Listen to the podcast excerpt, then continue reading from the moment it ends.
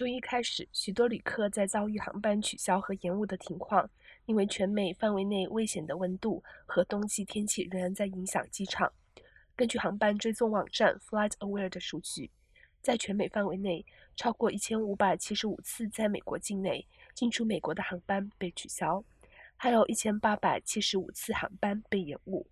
预计本周，全美东部三分之二的地区和冬季天气将缓和。